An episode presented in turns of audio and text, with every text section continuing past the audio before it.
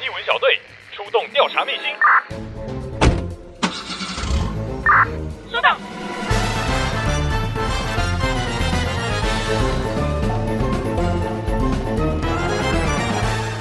Step 大小事多的是你不知道的事。我是阿红，我是心灵。新年啊，我们都跟别人介绍二零七展了什么展览，但其实我们好像没有认真了解过二零七的故事，或者是好像没有跟大家介绍过二零七，对不对？就是有稍微带到，但是呢，没有很深入的了解迪化二零七博物馆。大家可能想说，哦，我们之前有提到二零七是那个过年的时候，对，然后可能知道哦，迪化二零七有三宝，但是它。从前面一直到现在的这个故事，因为我们好像没有认真的来讨论过，因为我们是近期才认识二零七，但二零七其实已经有五年了。没错，算算他也，你知道中班要毕业了。但为什么要谈二零七呢？是因为二零七呢将在今年的八月三十一号要熄灯，没错，要毕业了，要要毕业，幼稚园要毕业了，是不是？OK，所以说我们觉得说，那趁这样的机会，可以跟大家介绍一下二零七，让大家可以更了解他的故事有多好。是。是，然后了解这些故事之后呢，哎，我们再踏进展场，真正的来看一下最后一档展览，跟实地的走在这个迪化二零七老宅，好去体会它的风华。重量级的来宾。嚯、哦，你刚刚是破音，因为太重量级了。我们诚挚的邀请他，这样。对，我们邀请到的是华安琪华馆长，馆长你好，你好，心灵好，阿红好，各位听众朋友大家好，我是迪化二零七博物馆的馆长华安琪。是，那首先想要先请馆长，呃，先跟我们介绍一下迪化二零七的起源，好不好？是我们迪化二零七博物馆，它是一个位于台北市迪化街一段两百零七号的一个私人博物馆。嗯，那这个私人博物馆呢，是由陈国慈女士所创办的。那是在二零一六年的时候，那开始对外一个开放参观。那距今差不多有五年多的时间喽。嗯，对，那呃，当初他会成立这个博物馆的原因，就是要溯及以往一个长长的故事。是，其实陈国慈女士呢，之前就其实对于这个老宅的维护跟呃付出的心力非常非常多。对，因为他出生在香港，要从他出生，嗯、所以哇，这个故事可以讲就一个小。他出生在香港，然后后来呢嫁到台湾呐。那他就觉得说，他每次回到香港都觉得物换星移，嗯、然后房子拆得很快，因为它是一个快速的一个社会，嗯、拆了又盖，拆了又盖，所以他在台。台湾的时候，他就觉得说想为台湾的文化做一些事情。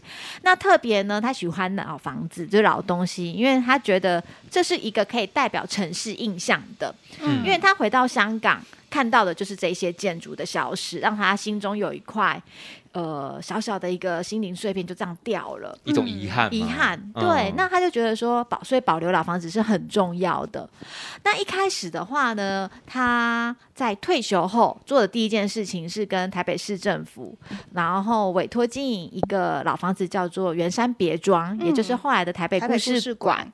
对，这个空间。那这个空间呢，他会想要经营这个房子，是因为他那时候住家里住在中山北路那一区的山。上，所以每天上下班他都会经过那间老房子，所以他也是对他一直看一直看也有感情，所以就开始先经营这一间。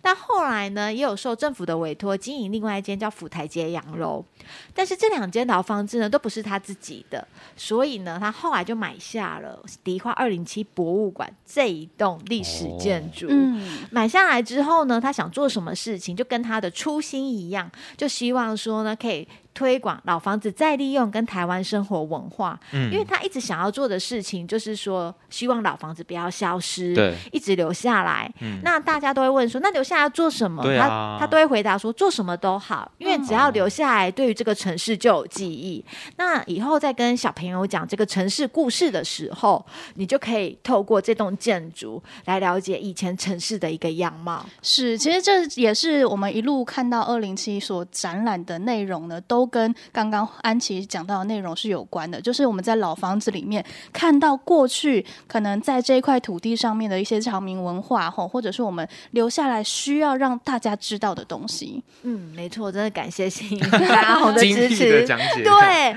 因为创办人觉得说，你必须要对老东西有感情，嗯、才会对老房子有感情。你要对老这件事情是有感觉的，是因为不可能一下子就跟你讲说，哎，你要爱老房子，保护老房子，啊、那不是那个一触可及。的一件事情。所以先从文化来从文化开始。所以我们这个博物馆呢，后来在开放之后，我们就帮自己在定展览的时候，嗯、就是有两有两个类型的展览，嗯、一个就讲长明生活文化，是所以像是呃腌制展啊、假粮、嗯、啊、嗯、这些跟长明生活文化的展览。会出现在我们迪化二零七博物馆里面。那另外一种类型的展览是建筑类型的，是。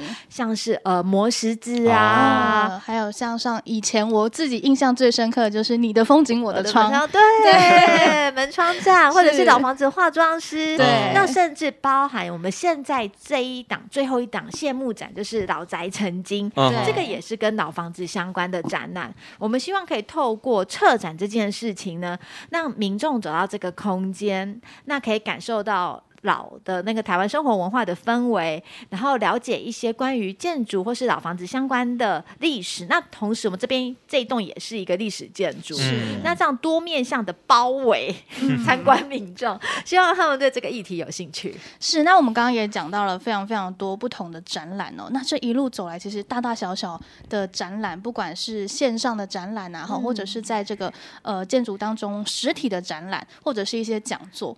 这么多，安琪，你印象最深刻的是哪一档？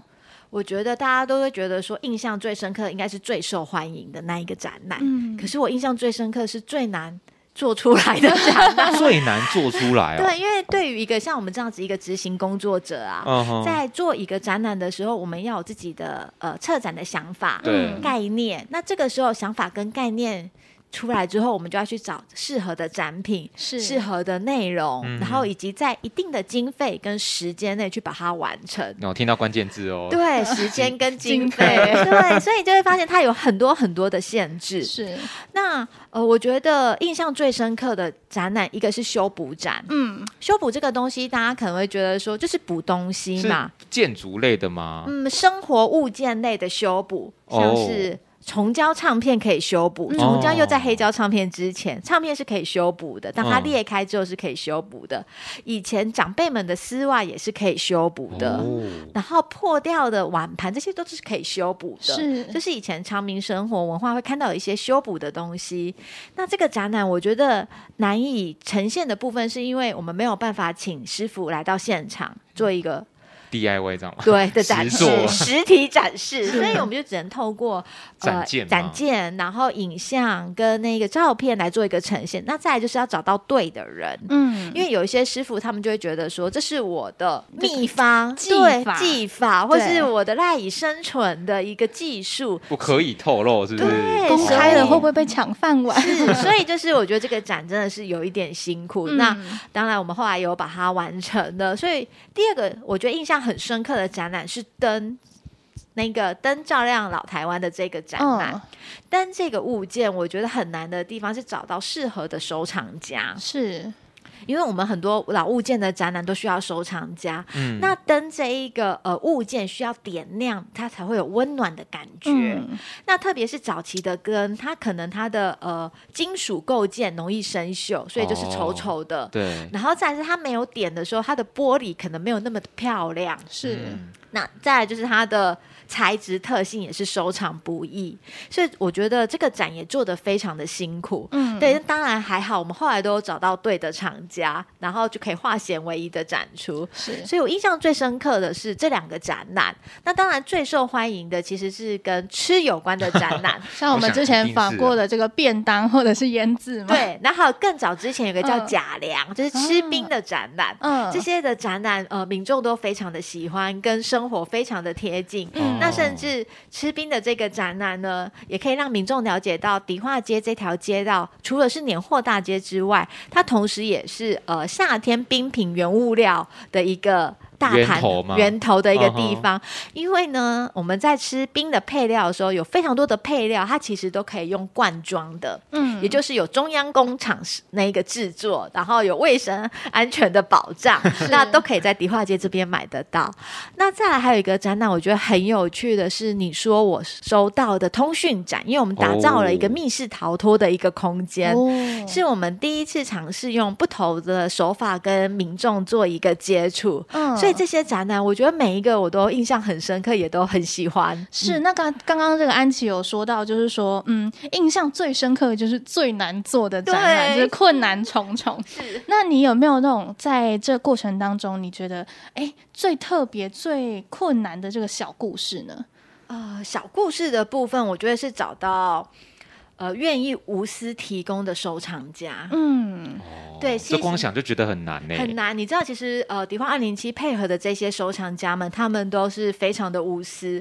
那像灯的这个，我就讲有多困难。一开始呢，我们就是透过各种的管道，然后找到、嗯、呃，曾经在苹果日报有报道过一位灯的收藏家，嗯，但是这一位收藏家他本身是一个在卖那个呃。艺品的一个算是盘商，嗯，对。那这时候盘商他的东西，如果我们要拿出来展出的话，对他就会有一些生意上面的损失，是就是要费用嘛，对不对？可是你知道吗？他知道，当他们知道我们迪化二零七博物馆是免费参观，又在推广台湾生活文化，又这么无私的时候，他就跟我讲说：“安琪，我帮你介绍一个更大的收藏家，哦、我的东西都从他这边来的，而且啊，他可以免费借你。嗯”哦，这样很好哎。对，你会发现人与人之间的温暖，嗯、你会觉得说，哎，我很多的时候在找藏家的时候，真的经常会遇到一些瓶颈。可是当他知道我们是来自于是一个善意，一个从善的出发点，对文化的热爱的时候，这时候大家频率就会一样的，嗯、他就会帮你找到对的人。那包含像是我贾良的收藏家那个徐红龙大哥，他自己收藏品非常的多。嗯，那因为呢，我们要跟他借展品，他必须要在。家里好好的整顿一下，把他要借给我们的展品搬出来。那我觉得这是最难能可贵的地方。那也就是每一次都可以化险为夷的地方，就是人的这个因素。嗯，所以其实听完其实就会觉得蛮感动的啦。是就是说，就像因为是认同这个理念的关系，所以。即使我可能不方便借出我的展品，但我会努力去帮你找一些资源，是然后让这件事情这个好事可以促成这样。对，就是台湾的收藏家真的很可爱，很人很有人情味，很有人情味。像二零七要结束了嘛，嗯、那在上一档胭脂展结束的时候，嗯、我们必须要把一些展品还到收藏家，然后便当展也是。那收藏家他们就觉得非常可惜，他就说这个东西在我家只有我跟我的家人欣赏，嗯、只有我们了解而已。可是，在你们那边意义。就不同了，然后他就说：“那你们收了之后，我要去哪里展？”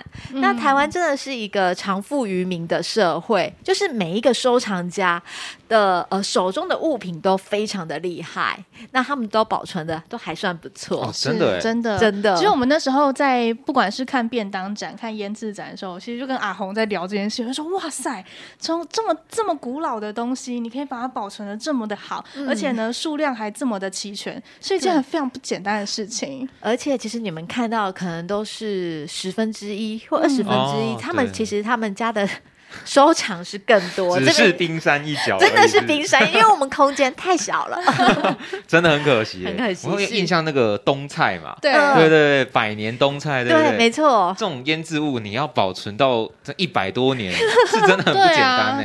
是，所以我觉得呃，在做这一份文化工作，我觉得是非常的有意义的。嗯，那虽然迪化二零七博物馆从开放到现在短短的五年，但是我相信在台湾的文化界应该有一些影响力。那特别是对于长明生活文化的这一块，那应该也有民众是来到迪化二零七博物馆之后，更喜欢台湾生活文化，甚至会开始收藏一些老东西的。嗯、哦，我觉得会有诶、欸，因为有时候可能就是我可能不认识这一些老东西。但它可能曾经出现在我们生活当中，但我们没有注意过。是，那我借有一些展览来到二零七之后，看到一些过去的记忆，甚至我可以跟自己家中的长辈聊到这方面的东西。那、嗯、未来我看到的时候，我就会特别的有感触。特别的有感。对，哎，这个东西我在哪里看过？然后价钱便宜你就买起来了，是不是？收藏家，收藏家。对对。是。那其实，在这么多的展览啦，其实展到后面，我们真的是。可以看到非常非常多的这个观众朋友这样来来去去来来去去。那安琪，你有没有这个接收过最让你感动的回馈呢？我觉得最感动的回馈，其实是在一开始第一档，可能就是初恋嘛，总是印象最美嘛。第一最辛苦的是魔石子，嗯，魔石子这个展览呢，其实那个时候，呃，魔石子开始在台湾，呃，因为老屋檐的关系，嗯、那很多人都注意到漂亮的魔石子，因为老屋檐他们有记录铁花窗记录磨石子。那后来呢，我们办的第一档的时候呢，就有磨石子工匠的后代，嗯，他就说哦，我知道我爸爸是做磨石子的，那他也有讲说怎么安铜条啊、上色粉，可是我没有想到我爸爸做出来的东西这么样的漂亮，嗯，然后有被呃这么多人来欣赏，那甚至还会有这样子的一个展览，因为在他的印象中，磨石子就是一个水泥工，嗯哼。对，所以就是你会很感动，因为有一些从事相同或是类似工作的朋友们，然后来到迪化二零七博物馆，那对于这个行业有更深的一个认识。嗯，嗯就是从。就刚刚讲的嘛，从老的东西，我们找到自己对于他的一些情感的投射。对对对对对，有点像刚刚讲，你也可能不知道爸爸的作品，其实，在别人眼中是一个宝啊，真的真不懂得珍惜，那我们不知道怎么从哪些角度去欣赏它啦。我又有一部分可能就觉得它太日常了，是，所以就反而没有忽略它。珍惜。对，那也有一些很有趣的故事，例如说像我们展过火柴盒展好了，嗯、火柴盒展呢，在早年差不多呃台湾五零到七零年代就经济起飞的那个年代的休闲生活，嗯、包含像去西门町的舞厅啊，然后咖啡厅打羽毛球、保龄球等等，然后就听到有一对老夫妻就一一个家庭的对话。然后阿公他就会指着上面的火柴阿公：“哦，叫我买奇怪，叫我买奇怪，我拢奇怪啊。”然后旁边的太太就讲：“嗯，啊，你什么时阵去耶，你哪时间去？我哪唔知？对，就觉得说，哎、欸，很有趣，就会发现说。呃，透过我们的展示媒介，那你也知道，我们家的东西都是老东西，嗯、那很容易取得家庭上面的一些共鸣。是，有些是爷爷的年代，有些是爸爸的年代，那有些是小孩看过的年代。例如说，录音带展好了，嗯、录音带展在之前漫威系列的电影里面，星爵、哦、对《星际特工队》里面那个男主角就是会听那个 Walkman。嗯，那小朋友他其实只有在电影里面看过，是。哦，已经到电影里面才看过了，真的。现在小朋友可能是没有没有看过这个卡带，没有看过 卡带。存的那种磁碟片，他们也没看过，对，没有。然后他们就到二零七博物馆的现场看到这个东西，他们就觉得很惊讶，嗯，因为以为只会在电影出现的东西，是不是？没错，所以就会觉得说，哎，时代真的是变得太快。以前可能我们在读书的时候会讲工业时期，可能是。一百年一个大妖精，但是现在可能就是十年一个大妖精，嗯、包含像是我们办通讯展，你说我收到通讯展，我们展出 BB Call，嗯，他们很有时代感，对，翻滚吧男孩里面会出现的，虽然也没有很久以前哦，就是我们或许曾经见过，啊、但是再年轻一点的，他们可能就包含我们的。工读生，我们的兼职人员、实习生，哦、他们是没有看过的，哦，可能也没办法想象那个到底是要怎么运作。对，他们不懂那个盒子是要做什么用的，嗯、所以你就觉得说，哇，真的时代进步的太快。那我们是不是应该要好好的保留一些老东西，哦、然后让后代可以来一起了解这个时代的演进？要不然就就会它就会忽然消失，对，它就会消失。就大家如果继续没有把它保存下来的话，真的会觉得很可惜的。因为甚至我们回忆说，哎、欸，你那时候有没有 BB 扣油啊之类？如果现在有手上有一一台，对不对？你就觉得哇，充满这种温情，哇，好怀念这样。那有时候我们在想以前的老东西的时候，但我们那种没有保存下来，就只能留在回忆里面。是，是没错，或是电影画面里面才会想哦，对哦，我有这个东西。是啊，其实就像刚呃一路这样回忆下来哦。那想要问一下安琪，就是呃，在二零七这一段时间呐、啊，你有没有是觉得二零七博物馆让你觉得最有魅力，或者是最印象深刻的一个部分，会让你想要继续在这里对服务的动力吧。嗯，其实就是人这个因素。嗯，就像呃，这个人指的是说来参观二零七的人，还是包含可能收藏家、收藏家或者是工作的伙伴？是哪一？我觉得其实都有，因为其实一个磁场上面的一个问题，可能是因为我们这边就是非常有目标，然后也没有太多盈利的这个事情。嗯，所以无论是来的参观民众。或者是说收藏家，或者是我们的志工，或者是工作同仁，大家都其实就只有一个信念，就是叫做推广台湾生活文化跟老房子再利用。嗯，我们就是一起朝着目标跟这一条路前进，那也不会去呃计较，或者是说呃特别要怎么样之类等等的，所以其实算是一个蛮目标清楚的一个单位。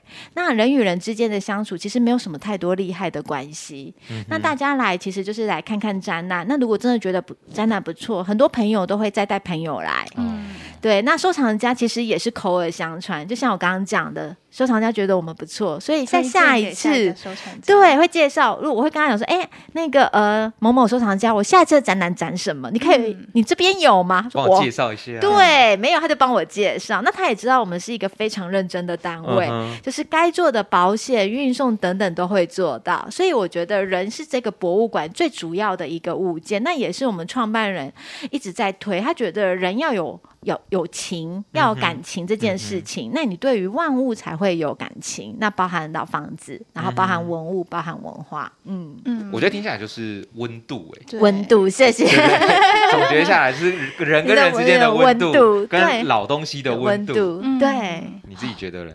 我自己觉得哦，其实刚刚这样一路讲，我一直觉得有点感慨感慨的那种内心。对啊，你一路看着我们这么久，对不对？那我们也都是这样实际的接触，你应该也可以感受到，其实我们对于做这件事情的一个初衷跟我们的想法理念是没有。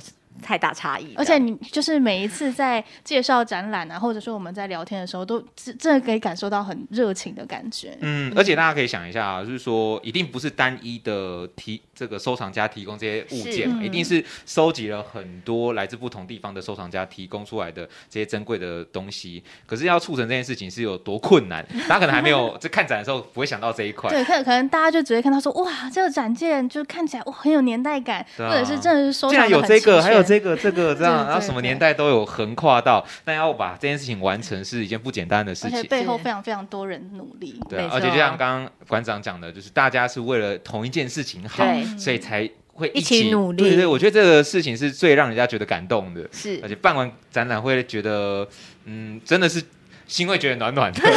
如果是自己是策展人的话，真的是。那再来就想要问一下安琪，就是。毕竟最呃，现在二零七是即将要熄灯了嘛？嗯、那你有没有对于这这一栋建筑物的哪一个部分、哪一个地方，你觉得最不舍的？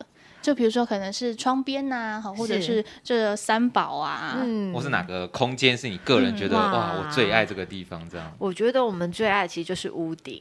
哦，可以直接看到那个河畔的河畔，然后还有看到对面的这一个呃窗户，就是远眺大道城的。嗯、因为呃，就像创办人说的，站到我们的屋顶就是一个历史上面的一个舞台，你可以了解到迪化街为什么会有这条街，因为因河而生。嗯、那你走在街道看不到河。除非你来到我们的屋顶，你就可以看到对面就是河，是你也可以看到这边的闽南式建筑。所以是这栋房子，我觉得最适合讲故事的地方，其实就是在我们的屋顶。嗯，那屋顶其实一般，呃，迪化街这边都是斜屋顶。很少有这样子的平台屋顶，然后也很少有愿意开放自己家屋顶让你上来的一个地方。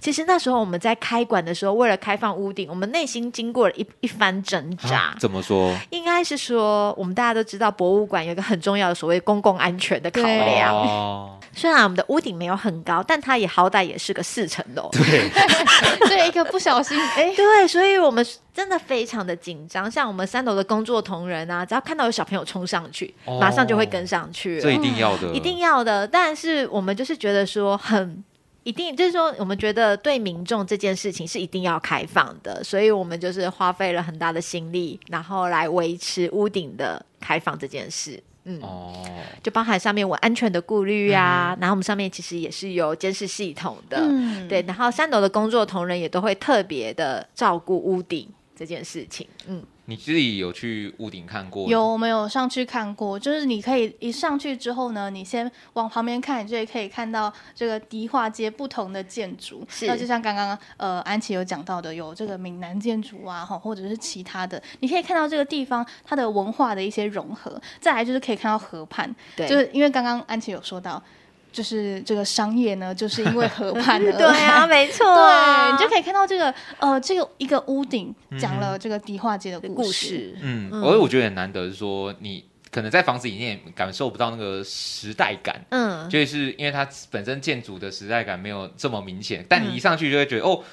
传统的闽闽南建筑的那种风格跟现在的建筑风格其实差异很大，对，而且上面视野其实很不错、哦，很不错，而且偶尔还看到飞机起降，你知道吗？天气好的时候真的很推荐大家来这个地方。然后你看了眼前这一片风景，再搭配旁边的一些老照片，你就觉得特别有感觉，很有算是小秘境呢、啊。对、嗯，所以很推，就是如果你还没有来过迪化二零七博物馆，那在结束之前想来的话，一定要走到四楼的屋顶，是。去看看这一片美丽的一个风。景这样子，嗯、对。那刚刚讲到是空间的部分嘛，是。那如果是以二零七本身可能提供的服务啊，或是呃，对二零七这个二零七博物馆对您来讲的话，你觉得最不舍的地方会是什么呢？不舍的地方。或是、嗯、可能就是团队的解散，人跟人之间的分开吧。哦、我觉得这是一定的，嗯、因为毕竟一个默契这么好的一个团队，嗯、那他就是即将因为这个任务的解散。是但是因为其实我们也都了解，呃，天下没有不散的宴席嘛。嗯、那所有的事情都会有结束的那么一天。对，那。当然，就是虽然很不舍，但是这一天就是到来了。嗯嗯，那最后有没有就是想要跟二零七说的话呢？不管是这一栋房子，还是就是这五年来，五年来对一路走来的一些感想，嗯、我觉得最最大的感想就是谢谢曾经参与的所有的人。嗯，对，包含像是收藏家们，然后我们的志工、我们的工作伙伴，包含我们的观众，也真的要谢谢我们的观众，因为他帮我们创造了一个非常好的一个口碑。嗯，对，然后让更多的朋友会喜欢这栋房子，就是谢谢曾经参与过以及来到二零七博物馆的所有人。嗯，馆长不要哭，馆长不要哭，马上地位升级出来不。不会，其实应该说这是我呃从事这份行业，就是因为。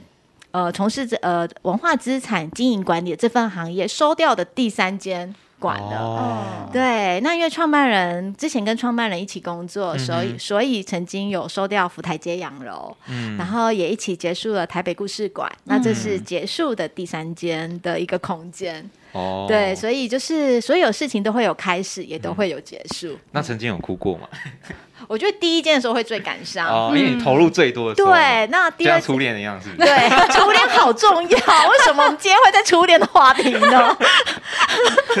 冲击会比较大，然后印象也会最深刻，因为毕竟每就是所做的每每一件事情都是第一次，然后都特别的摸索中摸索，对，而且那时候特别的菜，对，印象更深刻。对，因为特别的菜，所以印象很深刻。OK，是是啊，嗯，就是。不让馆长哭，最好的方法就是多来二零七。对，没错，赶快趁最后的这一段时间，嗯，到八月三十一号，对，到八月三十一号。那会希望说大家可以来。那当然，如果你真的也觉得不错的话，也可以介绍更多的朋友，然后趁这段时间来这个地方走走。嗯、好，那最后的话就是请馆长用一句话或一段话来推荐二零七。好了，我觉得这个是呃台湾文化资产界的一个小宝库。嗯，所以非常推荐大家可以来这边走，无论它在它的硬体、建筑硬体，然后以及里面的 content 内容，所以就是。一个可爱的一个小的宝盒，所以一定要来。好，那今天也非常谢谢馆长，谢谢，谢谢，好，谢谢。嘿，你以为这样就结束了吗？还没有，还有，还有，当然还有啊！哈，除了这个找到馆长呢来跟我们聊聊之外呢，哈，我们接下来啊还找到了这个哎迪化二零七第一线的伙伴要来跟我们讲一下他的心声哦。毕竟这个五年来啊，他们大大小小的展览，风风雨雨，没错，都站在第一线。上战场啊！对啊，不只是你平常接触得到的志工导览，嗯，或者是我们找了这个策展背后的故事，其实都藏在后面。没错，哈，他们真的是讲一讲都快哭了哈。如果你真的嘿有兴趣想要听听他们的故事的话，赶快赶快听下一集哦！快去听下一集。